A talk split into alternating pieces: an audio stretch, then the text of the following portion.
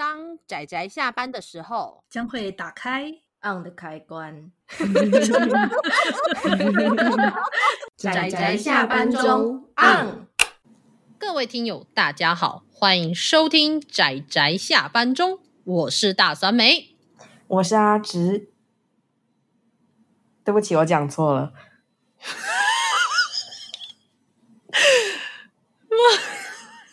阿姑，你还好吗？我可能有点累了。好，各位，我是布姑。我要先跟各位听友说好，那真的不是我们蕊的，真的不是。我是讲完那一刹那才发现我自己好像干了什么错事。真的？你会留吗？你会把这一段留下去？我觉得你会。没有，我要把这段留下来，我要把它留给就是就是我们的听友，让他们知道我们的阿姑多么的真诚展现他自己。因为我听太习惯了，阿紫总是我们的那个中流砥柱二位。嗯，没关系。其实老实说，真没有办法解释为什么会变成这个样子，但是没有关系。那总之，呃，那那你要再重讲一次吗？拜托，拜托，再来一次。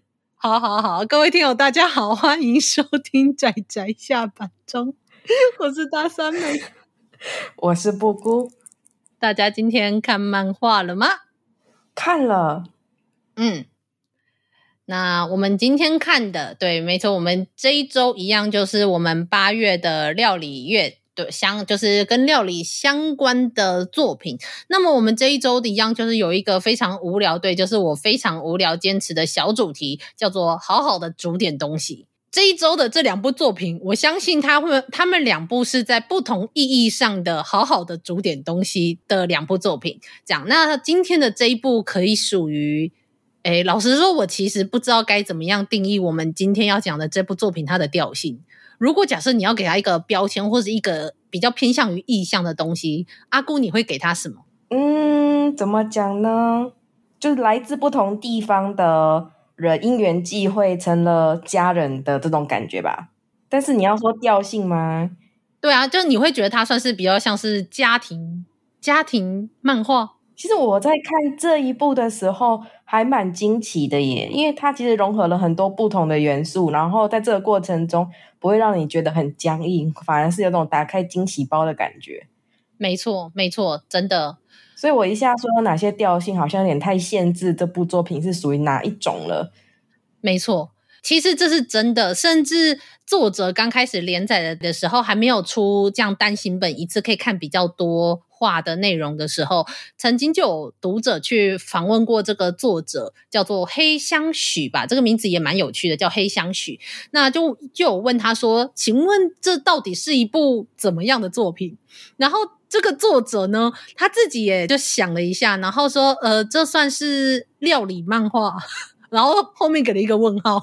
我就说，嗯，好，那我决定料理月的时候，我要来讲讲这一部作品，就叫做《丽莎难以入口的餐桌料理》。它不仅书名有餐桌，也被作者自己认为是料理漫画。但是我老实说，我觉得很多读者如果认真看完目前中文有代理的这两本，不见得会觉得它是料理漫画。老实说，这么说好了，假设我们这个料理月的部分，大家。呃，在看料理的部分，或者是说料理掺杂亲情，或者是料理掺杂一些地方文化的作品，那料理至少要占一半的页数。但是这一部作品，每一个料理大概一到两页就结束了。没错，我还有顺摊去算它的平均哦。老实说，因为我实在太好奇了，因为有时候只是突然间就端出了啊，有时候会花个两页，所以我觉得平均大概一页吧。没错，真的，真的。就是他吃东西，还有料理，无论是煮饭呢，还是吃饭呢，都可能甚至在某一话的剧情当中，它不是最重要的那一个，它甚至是戏份最少的那一部分，就是料理跟吃东西这件事。它算线吧，引线嘛，串起了所有这些神奇的神奇的元素。对，它有点要素过多。以现在的话来讲，它就是要素过多，要素过多。而且这个料理这件事情，不仅是。映衬着女主角，就是我们这位丽莎大小姐。她一出场就是以一个真的是大小姐的身份，在这个故事里面的存在就是一个大小姐。但是她除了是她煮饭以外，你乍看也会以为说，这应该是女主角煮的菜很难吃吧？好像也没有错啦，某种程度上来说也没有错。但是当你渐渐的继续看完第一本，再看到第二本，你会意识到，哦，原来什么叫做丽莎难以入口的餐桌料理，然后以此去带出了物理差异所带出来的，像是民族跟种族差异的那一种，我不知道怎么讲，价值文化冲击吗？那算冲击吗？反正读者是很冲击。我在看第一集的时候，真的是有一种啊，原来是这个是这个味道，然后下一页，嗯，原来这是这个味道哦，然后再下一页，我好像有点搞不清楚这是什么料理了。然后看到最后一页的时候，觉得好像还蛮好吃的，这样大概就是这种感觉，会让人家自己想看第二集。哎，第二集拿出来这样，真的，我们不能剧透太多啦。我好想剧透，但好像如果一讲出来就，就就哪里不太对了。而且我觉得最重要的是，其实讲出来，我觉得用讲的是没有办法理解我们想讲的东西的。我觉得这一部作品真的非常需要品味。而且他的品味不是那一种哦，我觉得他有一个很特别的地方可以品味他，不是，是你要借由他们的日常生活，然后每一个细节的铺陈，当你认真的去理解什么叫做料理，什么叫做吃东西，然后这些吃东西跟他们三个角色，对，他们三个角色，某种程度上可以说是不同种族、不同种族，然后来自不同的时间，对对对，不同的性格，结果他们竟然在同一个地方凑成了一个。还算温馨的家庭，算家庭吧？我觉得是 不是正常的家庭的定义？反正他们都是不知道定义的人，不知道定义的物种。对，那我有点难以解释，所以我们先把两个男性角色先放开。那我们就先以就是书名的主角叫做丽莎这个大小姐开始。那我们隐约可以带出来，或是可以先说避免剧透的部分，就是丽莎她算在故事里面，她是有点类似吸血鬼的。身份是因为他要吸人血才能够活下去，但是他也从中然后去描述说，其实丽莎她自己觉得吸人血很难喝，就是她身为一个蓝血族，不吸人血活不下去的是一个身份，但是她觉得人血很难喝，所以要如何改善人血呢？就是要想办法让这个人的血变好喝。怎么样可以让血变好喝呢？就是要喂好的饲料。我每次讲到他讲饲料这件事，我都觉得很好笑。可是好像不能否认，就的确只能讲成饲料这种概念。那借由他要煮出好吃的东西，去让人类吃到好吃的东西，然后拥有好的血这件事以外，那更带出了丽莎她身为一个非常长命的蓝血族。对这个故事，呃，有一个蓝血族这样的存在，也就是所谓我们很概念上的一个吸血鬼的存在，但不是吸血鬼。他有吐槽过这件事，丽莎还有吐槽过这件事情，那就是借由这几个部分，然后去串起这一整个故事。所以，呃，第你在看，尤其读者在看第一本的时候，我觉得一定会觉得资讯会不断不断的丢出来，你会觉得这到底背后是什么东西？但是借由之后，你去知道了后面的真相，隐约带出了一些真相之后，我觉得你会开始享受他们之间的关系。我觉得这是一部非常特别的作品。是很特别，而且它谜团我觉得越来越多。没错，没错，真的谜团越来越多。跟我想的不一样，谜团好像越来越多了。一开始我根本不在乎，就是丽莎这个类似吸血鬼的设定，但到后来越来越在意了，真的。没错，而且如果假设有看到日本现在目前的进度的话。丽莎这个角色和这个种族，她背后所代表的故事，跟她曾经经历过的故事，其实你会觉得很心酸，而且尤其是以一个所谓的人类的角度，反正特殊的种族、特殊的观点。说到这个，我可以题外话一下吗？里面有一段让我觉得很好笑，不是那个饲料那一段，而是讲到换牙这一段，因为他们三人家庭里面，呃，除了丽莎之外，还有一个小孩子，然后小孩子当然会遇到就是乳牙。对，掉了要换牙的情况，然后丽莎说：“我也是啊，因为他们这个种族也是大概每百年会换牙一次。”对，然后他们两个相比较之下，丽莎认知的换牙就是今天早上掉，今天晚上就会长。然后他当他知道人类掉牙这个过程中会花上几个月才换好新的牙，他说：“人类是不是设计不良啊？”对，我真的笑死，设计不良，还有道理哦。而且尤其他会说设计不良，是因为人类已经寿命很短了，因为人类要换完所有的牙，变成就是所谓的智齿，是要花上好几年的。我们已经很短命了，可是换牙还换这么慢，他就说这是不是设计不良？我觉得这个比那个饲料跟戳到我的笑点，实在是你好像不能否认什么嘞。真的，我就就觉得，但是我老实说，这部作品并不是一部轻松的作品，而且不如说，等随着故事不断的往前进，你会理解背后有多少的痛苦。我就想到阿姑，她说她之前看到有一个形容，形容叫做“可恨的长生种”。如果单纯算丽莎的故事是这样啦，可是因为我说的这个。诡异的，嗯，临时凑合的家庭，他们三个人来自于各个不同的地方，所以我觉得他们三个人都有各自的故事。对，没错。以台版现在的进度来讲，揭开的真的很少，真的，真的，它真的资讯量太大了。它是一部明明重点是在日常作品，但是它的背景却其实可以画成一个。科幻末日故事的一个这样子的存在，不如说它的故事其实就可以算是末日之后的故事。不行，我觉得你现在讲越讲越就是让读者混乱，让听者混乱。对对对对，就是这一部作品，你想要把它拆成三部，对，不同三部主题的作品，十几集都有可能。然后他把这些要素呢融在一部里面，明显要素过多。嗯但诡异的，在他们三个人餐桌上，你好像没有没有特别去感到诡异之处。没错，好和谐哦，这样这才是最诡异的地方。大家要看看，我我可以感受到，你知道吗？我在看这部作品的时候，我可以感受到那个作者他的精心设计。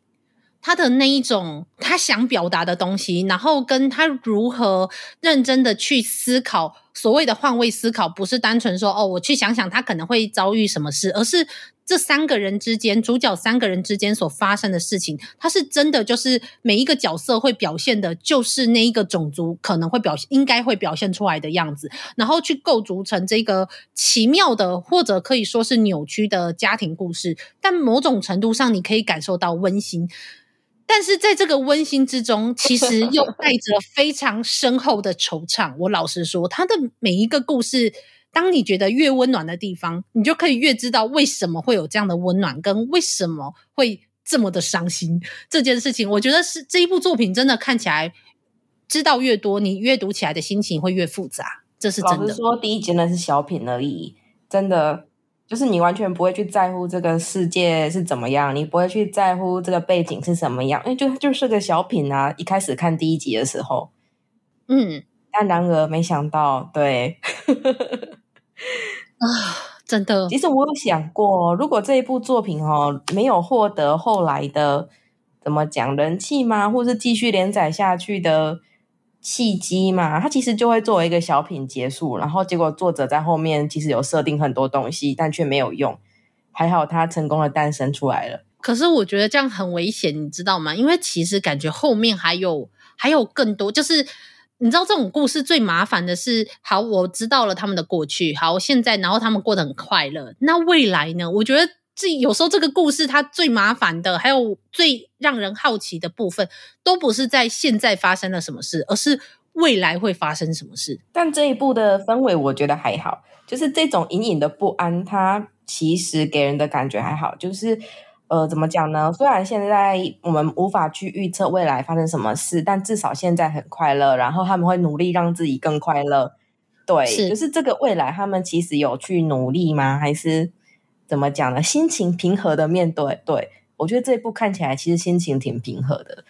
对，其实虽然我都会觉得很伤心，可是那是因为背后的事情。可是其实，在他们的当下，他们是快乐的，而且可以感受得出来，这个奇怪的家庭关系真的给了这几个角色某种程度上的归属感。对，一定的。在慢慢的看着故事当中，你会理解为什么这一个角色会对这个地方有归属感。明明某种程度上他不能够属于这里，但是他仍然在这里找到了一个他可以安身立命，然后跟他可以享受当下的一个快乐的存在，就是一个定位吧。就是我觉得那一份感情是是这个作品中让我觉得最棒的地方。而且丽莎很可爱呢。啊，对，丽莎很可爱呢。她就是我好喜欢她。丽莎是一个刚开始看你会觉得她怎么这样讲话，但是当你知道她的种族，然后跟你知道她的故事，真的会真心的感受到她那个无论算是傲娇吗，还是那个别扭的那个个性下那个可爱之处，我也这也是一个很令人享受的地方。所以我觉得很可惜，他才两本，然后后面目前日本出到了第四本，他没有被代理回来以外，就是我很希望，就是可以再好好的看到作者把它画完。我已经很久没有看到这么精心设计的小品了。我老实说，它是小品，虽然它的故事背景很庞大，但它是小品啊，就跟那个吧《横滨购物记行》那种感觉很像哦。我不我不知道你有没有看过？有，我有看过。明明就是有一个背后，你就想说未来怎么办啊？可是你又会顺着主角的生活，然后非常享受他在他的住处跟他生活周遭的那一种日常生活。我觉得他那个就是横滨购物进行。总之，这部作品我觉得我真的不知道该怎么介绍。我觉得我好像没有我很有系统的介绍它，但是因为这部作品真的太太复杂了。明明是小品，他在复杂什么？对，他在复杂什么？他在复杂什么？我不期待他有这个，但是看了之后觉得意外，感觉还蛮好的。而且在台湾真的没有什么人气，几乎没有看到，就是有看到心得，但非常之少。然后他也没有得到什么这本漫画了不起，然后也不是那一种会，你知道会非常非常吸引人，而且。如果要慢慢的品味它的话，我认为以现代的读者口味会很难去适应这样的作品，因为他没有在第一话或第二话就告诉你说这个故事中的冲突在哪里，你必须要慢慢的理解理解每一个角色，才能够品味出这部作品的醍醐味。我觉得这是很困难的，然后这个作者愿意这样做，我觉得非常的难得，我也非常的欣赏啊、拜托，好好代理完好吗？老实说，在看第一话的时候，因为我那时候也是看连载的，所以我看第一话的时候，我真的只是简单的把它归类为一个呃类似吸血鬼的族群，然后关于吸血的关日常关于血液进食的故事。然后你知道吗？这样的主题实在太多了，所以它就被我归类为嗯普通的小品。然后你不会去在意那个吸血鬼从哪来的，你不会去介意这个吸血鬼的身世，因为有太多的例子了。是，但是直到看到第二话、第三话，才慢慢的我会被吸引，继续看下去。它有这种魔力啦，真的，真的，认真的，不是在尬夸，真的，这是真的。我已经很久没有看到这样子的作品了。我老实说，我是真的很久没有看到，明明。背景可以画各种充满冲突，而且是少年漫画类型或者是青年漫画类型。好啦，其实这一本应该算起来也要算是青年漫画了。对啊。但是我说的是，你知道那一种社会上的那种，你知道很有具有张力、冲突，然后跟那一种很很大的议题啦。我觉得它里面掩藏了很多应该有很大的议题，然后他们总之轻描淡写的来吃饭吧。对对。而且我刚开始会来看这个，是因为我刚好有一阵子莫名的想要看美食跟料理相关的漫画，我就到处找。那我看这一部作品的时候，嗯、原本我的期待是什么呢？是我看到它的书名的时候，我以为这是一个主角无论如何都会煮出很难吃东西的故事。然后事实证明的是，虽然开头又煮的蛮难吃的，但是后来是有进步的。而且这部作品说的丽莎难以入口的餐桌料理，对丽莎来说。对，是对丽莎来说难以入口的料理。丽莎是无辜的。对，嗯，这样讲好了。丽莎煮的饭刚开始真的有点难以入口，但是这部的书名的难以入口的餐桌料理，并不是在讲他煮的那些难以入口的餐桌料理。天哪，我在讲什么啊？可是这边其实还隐藏了一个，我觉得我很好奇之后会怎么发展的意向，因为其实里面有隐隐说说。丽莎煮的难吃的料理是完全从外面买的食谱按照下去做的，是，对，所以现在的食谱后面也有揭露几个，就几个片段会告诉读者说，外面现在的确是在食用这样子的食物，但为什么这几个人的味觉如此的正常？对，这就是一个非常有趣的关于这些人的来源跟现代社会怎么变成这样的，我很好奇，我真的很好奇。我我也很好奇，会不会是因为例如说资源匮乏？总之我们很好奇，就是他埋了很多这种谜团，就越看越越想看下去。对，但是但是在这整个故事的主线中，又好像这些东西不重要，太重要，对，就是非常神奇的一个，我不知道怎么去定义它。所以酸梅一开始叫我去定义它的时候，我觉得实在是很困惑，所以我就跟你说要素过多，但总之看起来很和谐。对对对对对，要素过多，所以连作者自己都说它是料理漫画。那我就算它是料理漫画，而且我会说它是一个好好的煮点东西。那所谓的煮点东西，就是处理那些料理嘛。那我们饲养吗？那是一个煮的过程。对，那是一个煮的过程，在我的认知上啊，处理食材的过程。对对，处理处理食材的过程，对。好，我相信虽然一定有很多人听到这里还是听不懂我们在讲什么，但是那也没有关系，那绝对不是你的错，也不是我们的错。各位，为了保持大家最好的阅读体验，我们努力了，真的真的。所以大家自己要去看，而且你一定要记住，一定要看到第二集，因为第一集有太多的伏笔，而且是那个沉到你不会意识到它是伏笔的东西。你要真的看到第二集，你再重看，你才会发现有非常多的巧思跟彩蛋。所以啊，我真的很希望大家可以看看这本这这部作品。然后青文青文大大，拜托后面后面后面两集记得出完，记得出、嗯、没有出完啦，出拜托出。特别提醒大家，虽然第一集相对平淡，感觉就是个小品，但请你。呃，继续往下看，会拿到新的对彩蛋跟惊喜。虽然它其实就是小品，对，没错，就是这样的作品。好的，好了，那么我们今天就是拉里拉扎，实在是不知道该怎么介绍，但我们还是讲了蛮久的。我想很多人都听不懂的介绍，就到这里告一段落。对，告一段落。对对对，希望大家就是记得去看这部作品，这样子。那我们这个礼拜还会有另外一部好好的煮点东西的另外一部作品。那那个的好好的煮点东西，大家可以听我那一集节目就可以理解我的意思了，就是跟这一部的感觉是完全不一样的，各自同一句话，各自表述有不同的。对对对，好的，那么我们今天的节目就到这里告一段落，大家记得礼拜礼拜五再收听我们的节目哦，就这样子啦。